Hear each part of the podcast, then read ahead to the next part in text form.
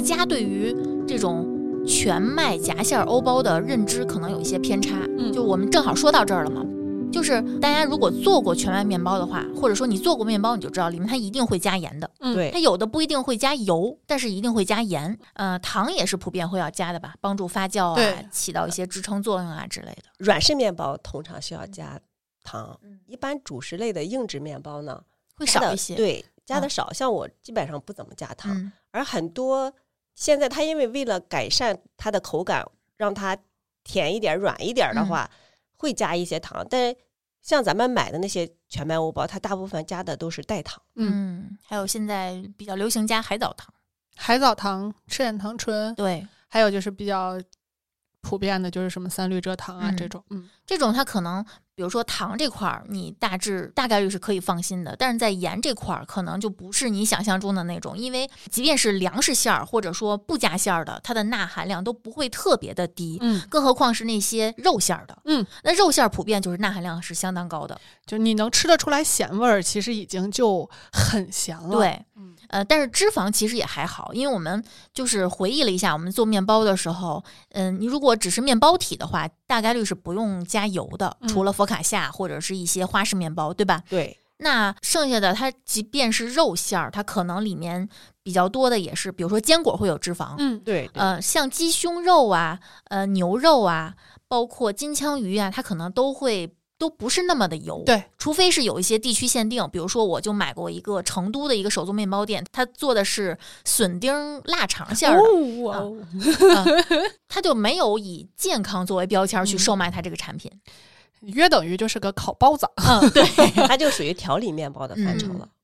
不属于主食类的，其实也可以算的主食，你看着你怎么搭配嘛，是吧？对，对它更倾向于全餐的那个感觉了。那刚才我们说的这个是我们测的这一款面包，那这个呢也不是孤立，因为我在查这个信息的时候搜到了一条是二零二一年一款由某当时非常火的女主播带货的面包，因为实测含有的物质和标注不符，被电商平台下架。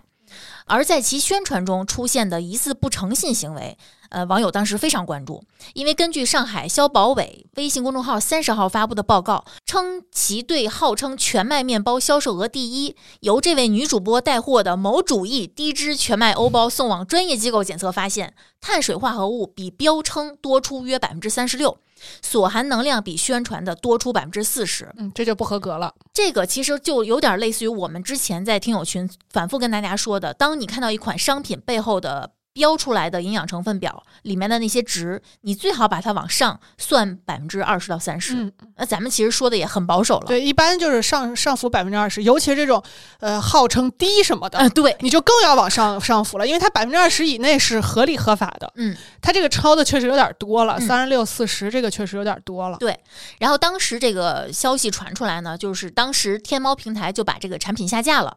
然后这个消保委的报告写的是啊，如果有消费者希望通过吃这款面包减肥，结果会是直接变为增肥。哎，这消保委的报告写的好接地气啊！嗯，非常，这一眼就能看得明白。对，商家在宣传时应真实科学，这种低标行为不仅仅是不诚信的体现，更是对消费者的不负责任。然后八月三十号，这个商家在官方微博发布面包的营养参数说明以及相关的质检附录，表示自家产品原材料等没有问题，欢迎社会各界监督建言。然后网友们当时就指出，你这个啊就是在虚假宣传、啊，你还不承认，你还顾左右而言他。嗯，随后呢，他们就宣称会有更详尽的声明。结果三十一号，上海市消保委再次发文，哎呦，对检测结果进行了详细解读，指出碳水化合物的实测值是标注值的百分之一百一十六，这个合格。实测能量值是标示值的百分之一百三十一，蛋白质实测值是标示值的百分之二百五十六，钠实测值是标示值的百分之二百三十三。这也太高了。嗯，关键是它这个蛋白质用的是什么？对，一般都是凑出来的这些东西。都是它算出来的会加一些谷软粉。啊，对啊，啊包括蛋白液，嗯呃，乳清蛋白，有的是还加奶粉，嗯，呃，豌豆蛋白这些东西。它如果是加乳清蛋白呀、蛋白液，我觉得还好，起码嗯是优质蛋白质。对对对，如果加大量的非优 质蛋白质的话，那那么高的蛋白质吃进去，占了你一天蛋白质总量的这么高，它不见得就是一个好事情。好事儿，对。就现在这种所谓低碳水，甚至我见过特别宣传的特别恐怖的叫无糖饼干或者叫无糖面包这种东西。我有的时候甚至会觉得，嗯，我们之前也录过，糖不是洪水猛兽，这种噱头会让消费者有一个非常不切实际的预期。我觉得是对消费者的一种，就是这种营销手段，我是直接叫它叫欺骗的。我不知道大厨是怎么看这个事儿，就这种所谓的低卡零食、健康什么什么之类的这种东西，就是我在的公司其实也提过，我们是不是可以做无糖的饼干，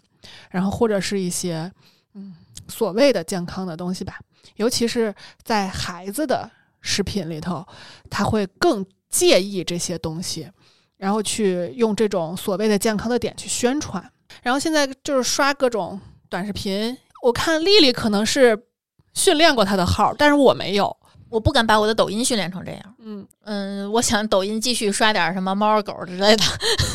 我是没有刻意训练过，嗯但是我觉得他肯定给我的标签也是跟食品有关的。嗯就是在这种环境下，我已经能收到至少是一半儿一半儿了。嗯就是所谓健康零食占已经可能不止一半儿了。嗯，然后有一些确实是美好的这种是另一半儿。我还问了一下 C 哥，C 哥说这个技术叫协同过滤算法。你们看不见我的表情，我的就是我的五官已经是说人话，就是我被狠狠的猜我喜欢了，啊，因为我会重复的去看这些。我看他的时候，我会觉得很可笑。你们怎么会？就是我，我跟大家举个例子啊，我经常会刷到一个人的这个号，然后我就关注了他，我给大家找出三天他拍过的卖货视频，跟大家说一下。我随机找了三天啊，四月一号他拍了六个视频。第一个视频是路易波士茶，他宣称杨澜女士对他也有非常高的评价。它不含蔗糖，不含咖啡因，在南非和钻石、黄金一起统称为南非三宝，治疗失眠、抗衰老、抗氧化。喝一杯它，你能获取的超氧化物歧化酶约等于喝九十杯红茶，清除自由基的能力比绿茶高二十倍。然后第二个视频，在一个小时之后，他发了一个高膳食纤维燕麦全麦代餐饼干，宣称升糖慢、热量低、高纤维、高蛋白。哎，我是从来没想过有一天我能通过一个饼干获取高蛋白的。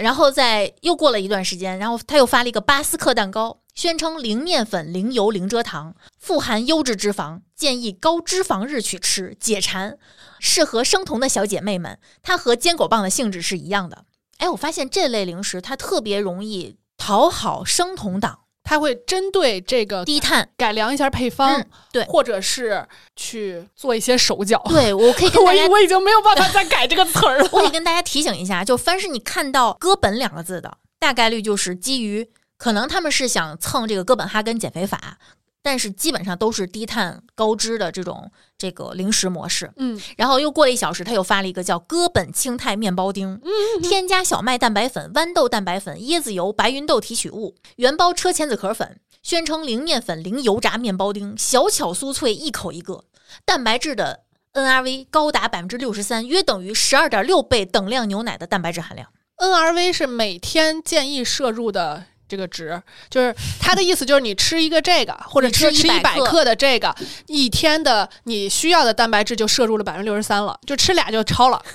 就这个我。看见它整个配料表里边也没有一个好的蛋白质对，没什么好蛋白质。没法跟牛奶这个蛋白质面包丁嘛，它就是面包丁儿。呃，到了晚上，他又吃了一碗类似于帕梅拉晚餐的。帕梅拉晚餐，你们最近刷到过吗？可火了我知道帕梅拉健身啊！对，就好像就是有一个博主，他说自己是营养师，他通过看帕梅拉的这个视频，然后看出来帕梅拉在运动完之后，或者说比如说前一天他吃多了什么东西，记得不清楚啦。如果说的不对，你们来看我啊。然后他准备了一个隔夜燕麦，里面用的是燕麦片儿、可可粉和亚麻籽粉，用这个搅和了一杯。然后呢，他就说：“我通过这个视频，我给大家总结出来了，你想达达到什么什么目的，你就可以像帕梅拉一样吃。”然后衍生出了这么一个东西，叫帕梅拉晚餐。然后他是这么跟大家宣传的：如果你想用帕梅拉晚餐来控制饮食，来改善就是改善体重，嗯，本期节目完整版已在津津有味栏目上线，欢迎在各音频平台搜索“津津有味”进行收听。